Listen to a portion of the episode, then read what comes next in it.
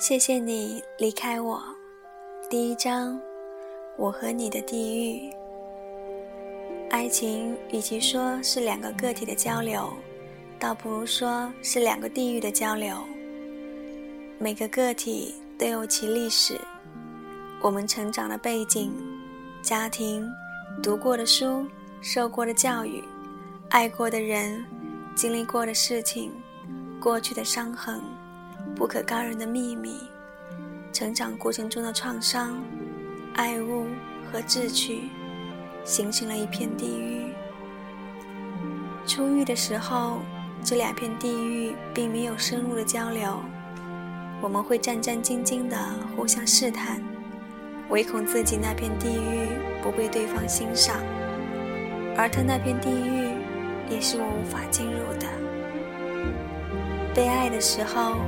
我们期待对方所爱的，不只是我的外表，我的成就，这一切只是我的一部分，并且会随着时日消逝。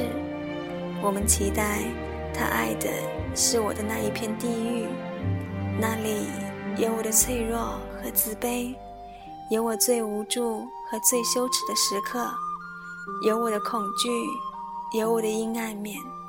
有我的习惯，也有我的梦想。爱上这片地狱，才是爱上我。我带着一片地狱来跟你相爱，接受我，便意味着接受我的地狱。爱一个人的时候，也同时意味着你愿意了解这片地狱。爱情有时候难免夸大了两个人的相似之处。然后有一天，我们才发现，相似和差异同样重要。接受两个人的相同点，当然毫无困难。我们甚至会说，这是我们相互吸引的原因。然而，接受彼此的差异，却是惊涛骇浪，是两个地域的合并。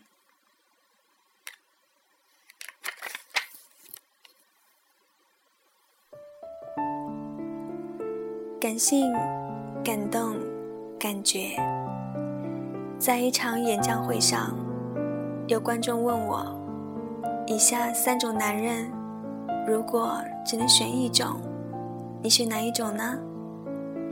感觉、感动、感性。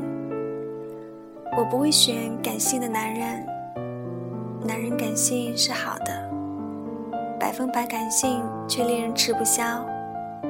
男人还是应该理性一点。理性的男人比较有安全感。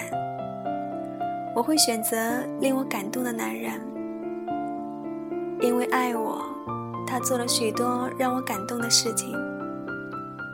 我自问可以做很多让男人感动的事情，但你知道那是多么疲倦的吗？看到他那阵子不太开心。